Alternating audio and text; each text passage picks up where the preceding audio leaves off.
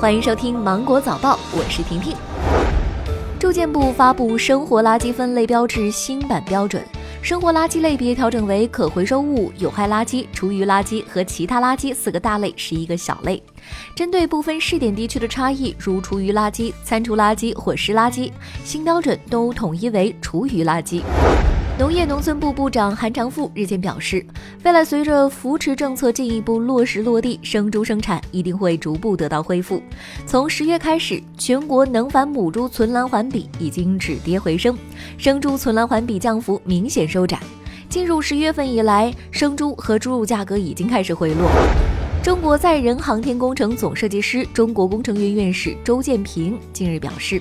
我国将会在二零二二年前后完成空间站建造并开始运营。空间站的近期规模为一百吨，可载三人。自然资源部消息，广西发现世界级大型天坑群，该天坑群由十九个天坑组成，原始景观保存完好。这是我国境内继广西大石围天坑区、陕西汉中天坑群之后新发现的又一世界级天坑群。目前，地球上被发现的大规模天坑，大部分都分布在我国。近日，江苏南京发生了多起学生家长被骗案件，犯罪嫌疑人潜入家长微信或 QQ 群中，将头像和昵称设置成与老师相同的，冒充老师称需要缴纳实习费等费用，并通过发送收款二维码等方式骗取钱财。目前，南京警方已经立案侦查并开展系列工作。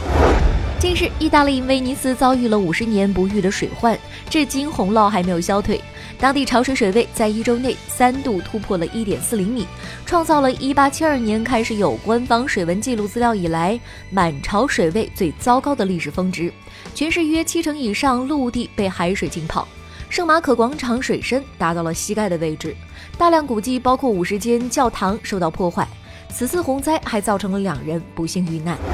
二零二零年东京奥运会女篮资格赛亚太区预选赛昨天进行了最后一个比赛日的争夺，中国女篮以一百二十七比四十九击败了菲律宾队，最终以两胜一负的战绩拿到了明年二月的东京奥运会女篮资格赛席位。